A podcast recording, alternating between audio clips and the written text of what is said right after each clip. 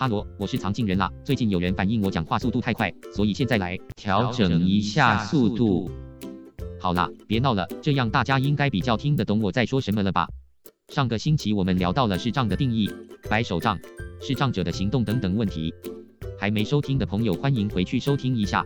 这个星期让我们继续听听看大家对于视障者还有什么好奇的吧。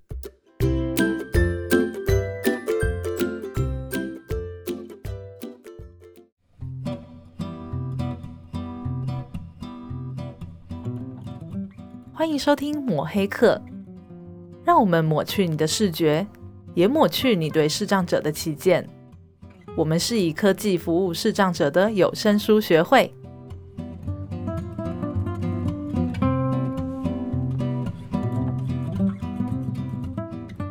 OK，好，那除了刚刚讲到的呃恐惧之外，还有第二个层面就是生活的问题。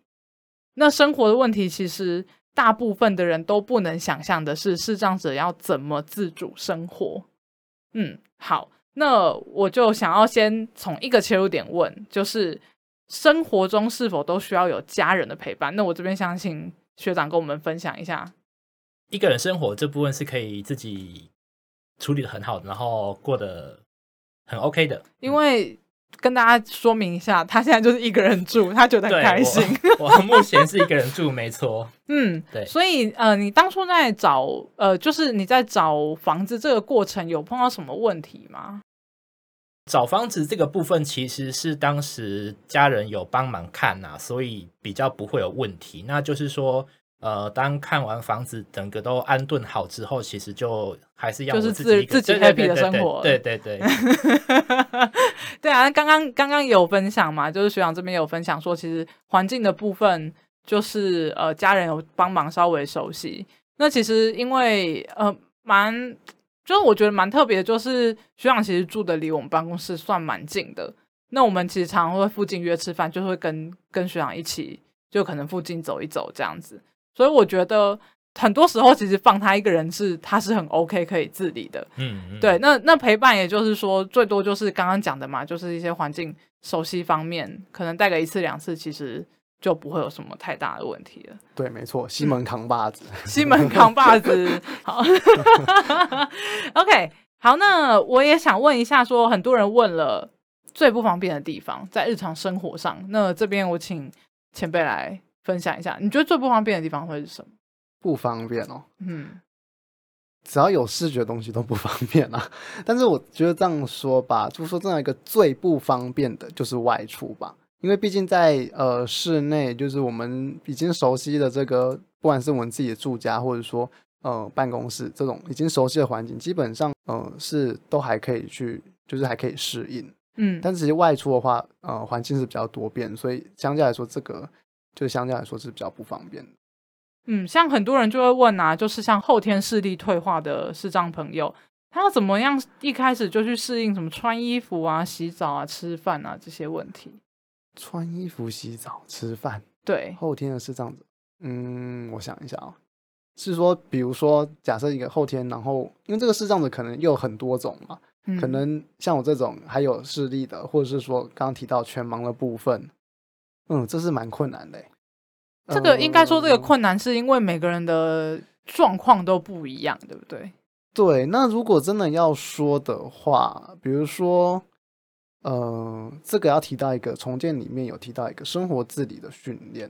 嗯，那这个概念当然不一定要经过这个训练，视障者才会这样子自主生活。应该说，它的概念是这样子，嗯嗯嗯，就是说。呃，从刚刚这个定向，我们要有一个定位的概念开始出发嘛。嗯嗯，嗯。那像吃饭的话，难免一开始，比如说我们视力不那么好的时候，呃，不方便的状况下，可能倒水，比如说吃东西会容易有外漏的状况，餐食外漏的这种状况。嗯。那这也是需要有一些定位的一些概念。嗯嗯。然后还有就是说，像比如说刚刚说穿衣服，嗯。我觉得穿衣服大概不是什么难事，就是大对于大部分来说，这应该已经是很正常的事情了。大家我觉得好奇的点应该是搭配。对，我刚对我想说应该是穿搭，是就是说，呃，如果说是全盲视障者的话，呃，我们可以做一个标签，比如说，呃，但材质一摸就知道这是 T 恤，这是衬衫，可能用触觉我们就可以辨认了。嗯，嗯，那比如说颜色或是样式的话，其实倒是可以呃，请旁边的人协助说，呃，比如说呃，这个颜色蓝色衣服，我可能就是夹一个夹子或是夹什么样子的东西去做分类。嗯，所以我今天就是因为后天的视障者，嗯、呃。还有视觉的经验嘛，嗯，所以我大概会知道说怎样子穿大概会是什么感觉，嗯哼，那我就可以用这种方式去达到一个自己理想的穿搭方式。哎，这点我倒是问一下，呃，因为静伟前一阵子就是学长前一阵子有备受瞩目，因为我们全部人都在称赞他的衣服很好看。我我有点好奇，就是说在买衣服、挑选衣服的时候，就学长是怎么挑的？呃，其实这个部分嘛，我觉得要看情况，因为像买衣服，如果说啦，当时有跟呃视力正常的朋友出去的话，那就很一般，就是可能参考他们的意见。那如果说可能是呃自己去啦，没有人可以帮忙看的情况，其实有时候啦，就会跟店员稍微聊一下，因为其实有时候。问一下店员，可能可以选一下自己喜欢的风格之类的，那就是这样子参考。嗯，对，这个就是忍不住邀请大家回头听一下那个朱心怡老师那一集。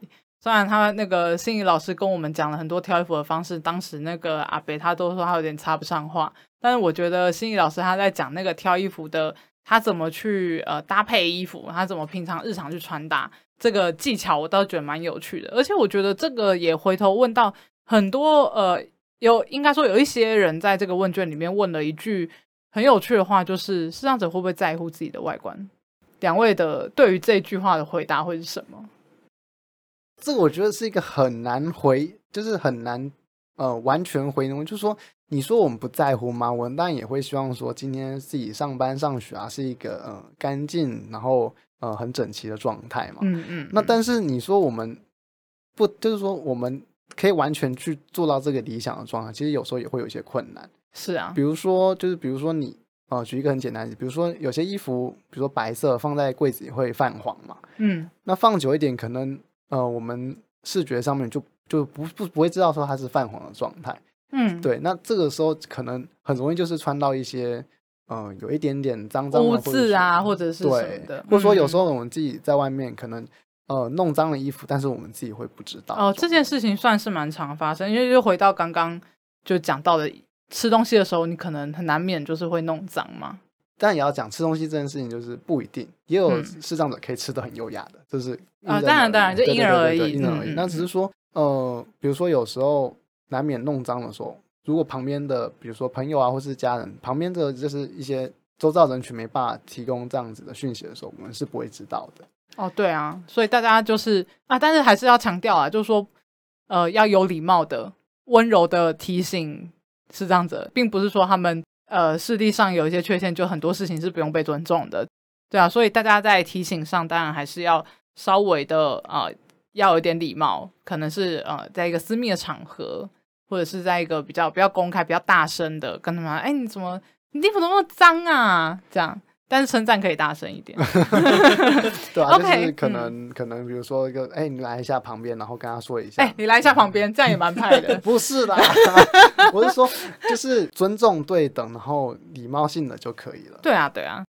那下一个问题就讲到用餐嘛，因为其实我们刚刚也有稍微讲一下。不过这点我也蛮好奇的，因为我还蛮常跟你们出去吃饭的嘛。那其实，在报读菜单的时候，因为我的气场有限、耐心有限，所以我不太会菜单从头到尾都把它念完。可是，当然我会大概有一个分类，然后再让你们去选择。然后你们也会直接跟我，因为大家都朋友，所以就会直接跟我说有没有鱼、有没有鸡。我不吃辣，就是会有一个选择。可是如果说你们一个人在外面用餐呢，你们会怎么选择？那要怎么样跟店员沟通？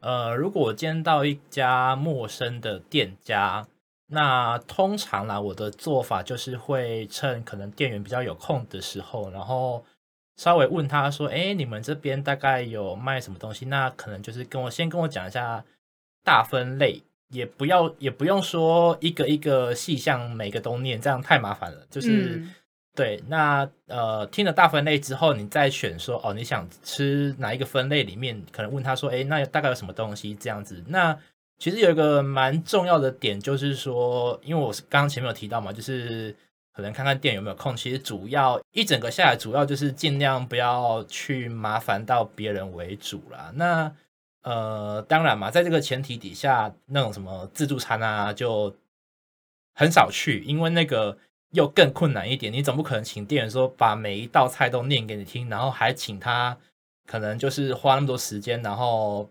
来帮助你，所以这部分就比较少一点。嗯嗯嗯嗯。那前辈嘞？嗯，其实差不多，就是说我们会以呃，如果说在我们没办法掌握的状况下，就是以简单为主啦。嗯，我们可以快速的，就是尽量不要造成别人困扰的状况下，尽快的解决这件事。嗯、那就当然就是饮食上也不要那么挑，哦，我要吃那个吃那个，就是不用到这么这么精挑细选。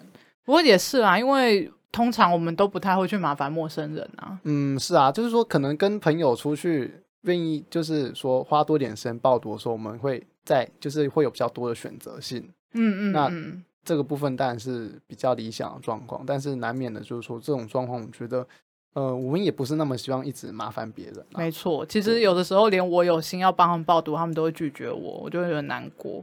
好啦。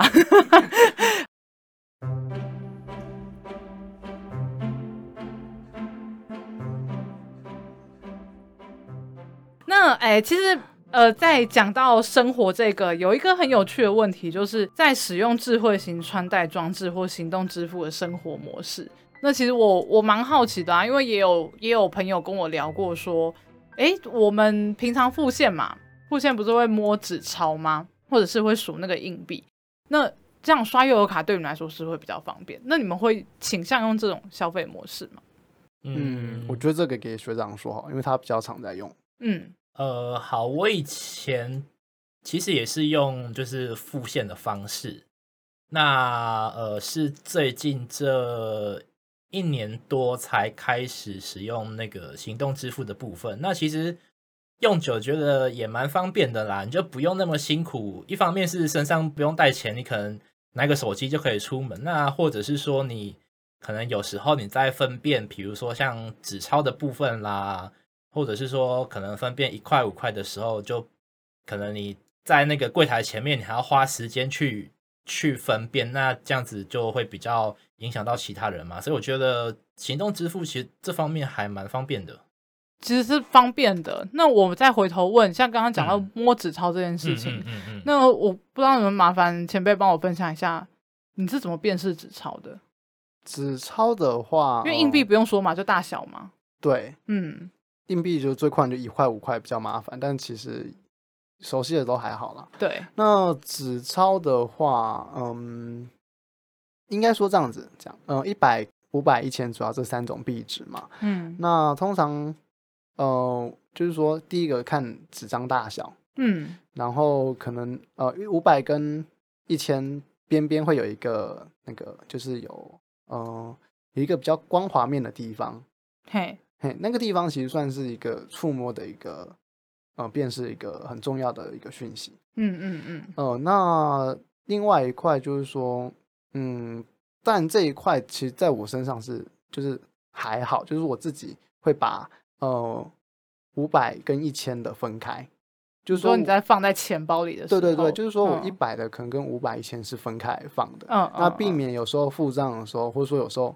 呃，可能我看不清楚状况下不会拿错钱，OK，就是会有一些技巧在。那当然，呃，就我所知，就是也有一个东西叫做钞票夹，可能之前那个生活讲生活自己训练的时候有讲过，就是说它其实是可以把钞票放进去，然后透过比较那个大小来，呃，就是确认自己手上拿的钞票。就其实大家可以注意一下，其实五百、一百。一千都还是有一些些微的尺寸不同，对，但但五百跟一千稍微难辨认一点，对。然后如果你手上有刚好有这些钞票的话，可以分别，像好像左边也会有点点字的那个点，对不对？我记得，我记得它有一个凸点是两个点还是一个点之类的。哦，因为我现在身上没有带钞票，哎，有有要拿出来看，好口袋里哦。五百，有啊有啊有啊，五百这边有三个点，OK。然后一百这边是一个点，OK，对，但是这个我们觉得相较没有那么明显，可能也会被磨掉，对啊，不容易。嗯、好，哎，那学长呢？其实我方法就看颜色。哦，所以你是用看颜色？我还有看到一点点颜色，所以我是看颜色。OK，、嗯、所以每个人的习惯都不太一样。嗯嗯嗯嗯。哎、欸，然后有一个人问了一个很有趣的小地方，就说像那种什么洗沐浴用品，你们怎么分？我来回答一下好了。其实我觉得有两种方法啦，一种就是，其实有时候你摸瓶身会不一样。嘿嘿嘿。对，你可以记瓶身的样子。我也听过，就是可能在瓶身上面可能绑一条橡皮筋啊，就是类似这种做一个记号这样。OK，、嗯、因为讲到生活嘛，那这边我又在在问，就有人问的这个问题，他比较有趣。他说，像你们打扫啊，假设嗯嗯，就是这个环境有点脏了，那你们是怎么知道？例如说什么时候应该扫厕所，或者是洗厨房之类的？那你又怎么知道有没有洗干净这种小地方？这个部分的话，其实。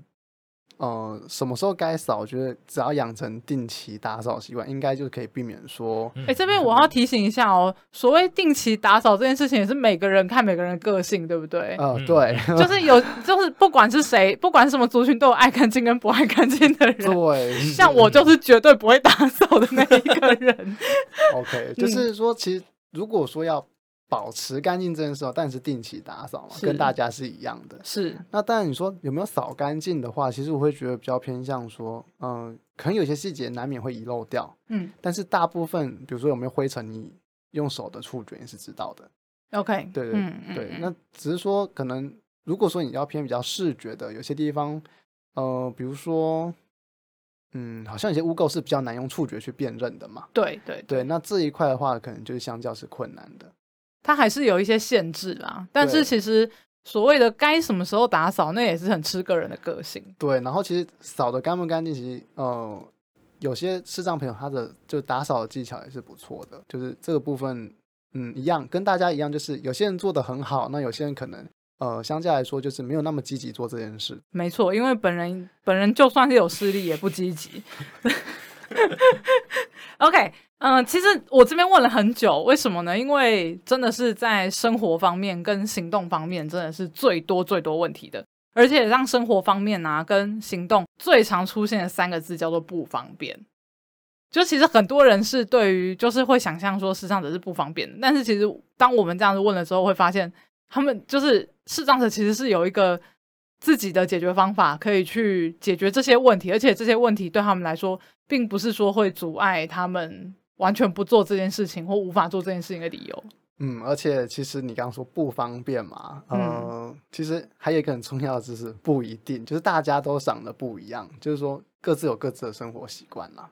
对啊，而且我觉得目前聊到这边，很明显的发现，呃，我不要说他们啦，对视障者，甚至其实对我们来说啦，我们今天走在路上，很多事情都是固定的，不固定永远都是你会碰到什么人，就是就像我今天上班的路上。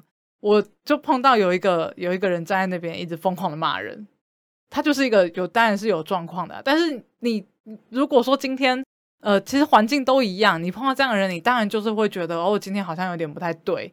那其实对视障者也是一样，他们其实他们他们害怕的都是这种突发性的状况，或者是比较不友善的人，反而物品上早就已经有一套可以解决的生活模式可以去处理了。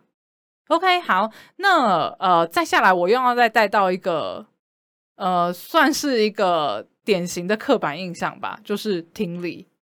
这个我想两位应该特别有感触，那我就直接问了一个最简单的问题，就是你们听力特别好吗？来帮我回答一下吧，你们听力特别好吗？不一定吧，这个也每个人不一定啦。嗯，对。那前辈这边。你有碰过呃，这样讲好了，在你服务的过程中，你觉得呃听力特别好这件事情，你会怎么看待？我完全不认为是这样的听力比较好，哎、嗯，就是说，其实这么讲，嗯、呃，如果硬要说是这样子听力比较好，应该是说，当他们因为大部分的人呃主要感官是视觉，嗯，那可是对视障者来说，他不能用视就没办法以视觉当成一个主要感官的时候，那可能。呃，他就会比较专注在触觉跟听觉上面。嗯，那我有一种我说，呃，其实视障者没有听力比较好，应该是说，嗯、呃，比如说有些呃比较特殊的状况，就是说你要说视障者一定听力比较，我觉得是这个说法，可能我们可以调整一下。嗯，就是说，可能像有些老年人，或者是说，哦、呃，有些视障者，他可能还有合并一些听力上面的问题的话，嗯，对对对，对，那这部分的话，你就不能说他视障者一定听力比较好。然后也必须说的是说，嗯，哦、呃，就是刚刚讲说，每个人感官这个部分其实相较是主观的。那怎么样子能够叫很敏锐的听觉？这个就没有人会知道，没有一个定论。嗯嗯嗯，像我就至少我从我的感觉，我就不觉得学长的听力特别好。他还常常说自己有点听障，没有，这是职业伤害。因为我们我们其实之前节目一直都有在讲啊，就是说我们呃我们是在学一套叫 NVDA 的系统，它是一个免费的萤幕报读软体。那其实呃在不管是学长还是前辈，他们上班的时候，他们其实都要戴着耳机去听的。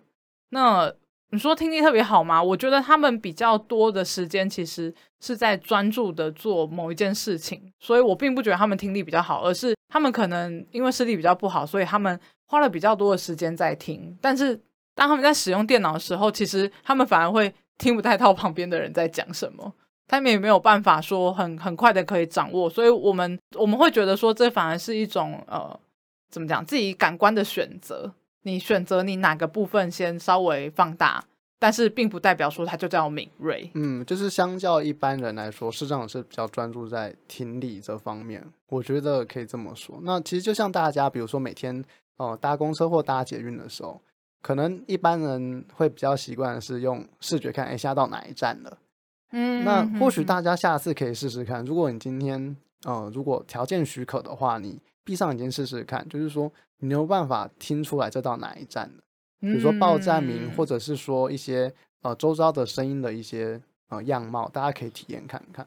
确实，我上次还闭着眼睛过马路啊，当然是有有我姐姐在旁边引导，哦、但是我吓了一跳，没有，但是我走到一半的时候，我就说怎么那么长还没有走完，我觉得很害怕，因为其实闭上眼睛的时候，你会发现那个车流量的声音是被放大的。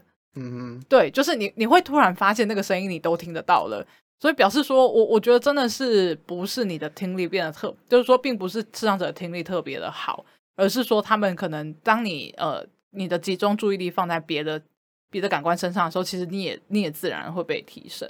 那这样就回到了说，因为其实大部分人对视障者的想法就是听力啦，听力真的是超多人讲的，听力的部分像是刻板印象啊，就已经讲了有十二个，就是每个人都听力好，听力好，听力敏锐，听力好这样。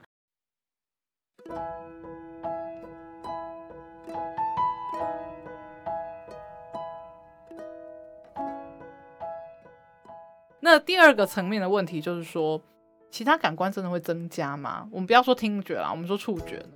从前辈这边服务的个案，其他的感官有增加吗？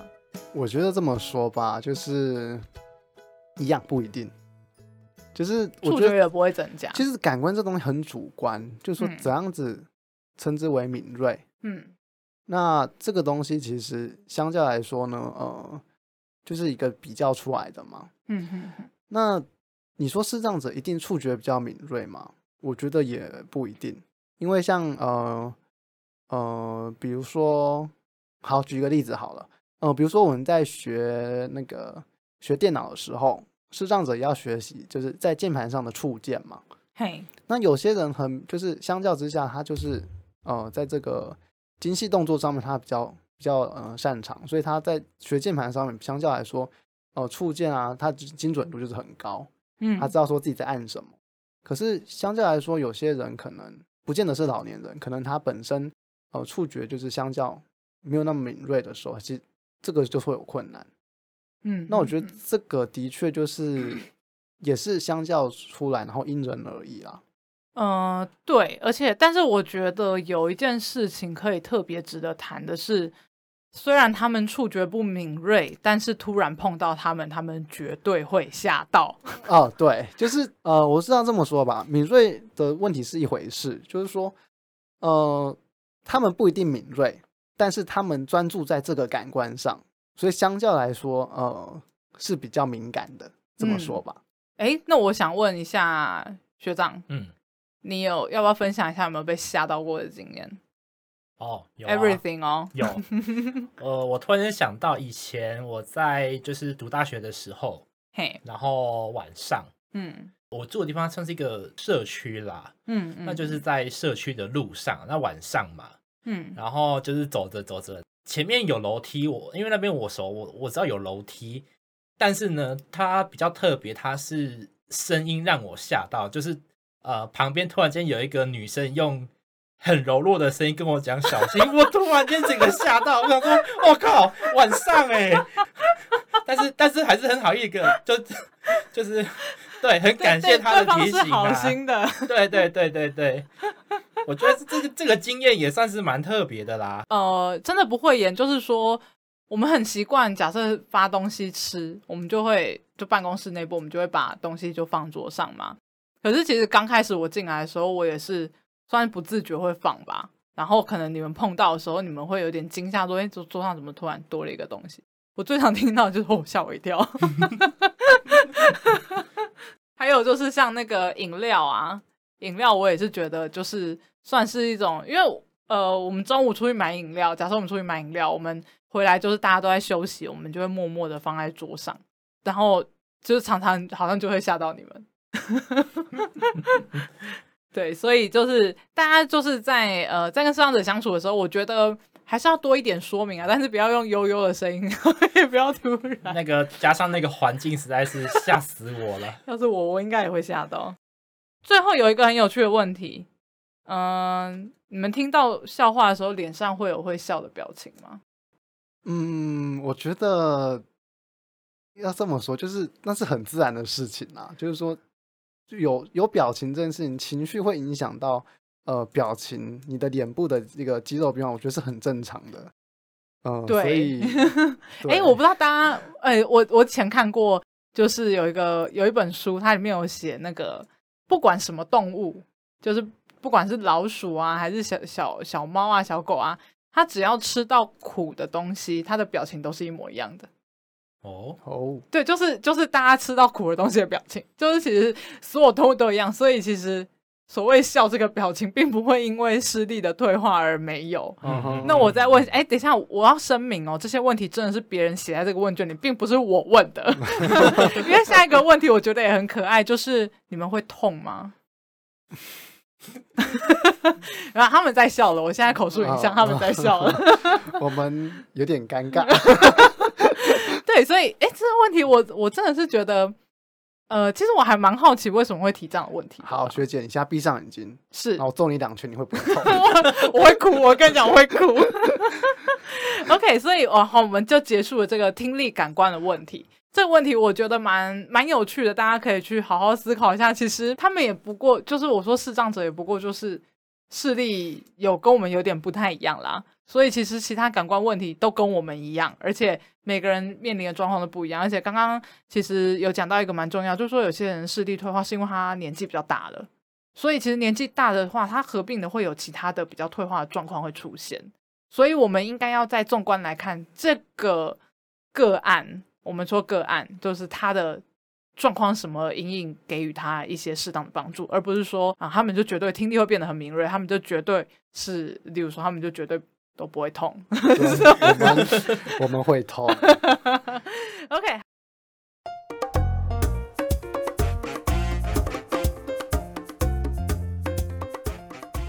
哇，木炭，你怎么比之前还要黑呢？啊，我真的只能说哈，南台湾真的好热情啊！我现在手臂好灼热感。对，不过我觉得那个热情哦，就是那种教育现场的热情呢，让我们充满了感动跟活力。不过啊，我真的觉得好累，好累啊！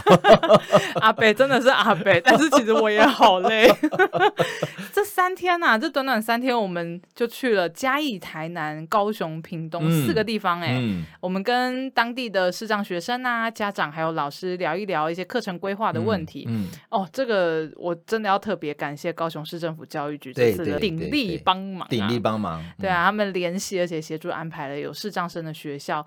让我们可以跟校方好好聊一聊，知道我们两方要怎么合作，提供给更好的资源给视障生。而且他们还全程陪同，哎，哇，真的觉得好感动啊！上午一直陪到下午，特别特别非常谢谢他们，真的很谢谢。而且我觉得那种老师、学生、家长跟政府之间的密切合作，哎呀，真的是我们之前料想不到的。因为我本来是想说，可能就是一群非常热衷教育的老师啊，在主动帮我们视障的同学找资源。可是没有想到啊，这次下去，充分感受到地方政府对于视障教育的重视。我觉得一定要给他一个赞。嗯，哎，这次下去，其实我也发现一件事情，哦、就是笔电真的好重要啊。哦，为什么呢？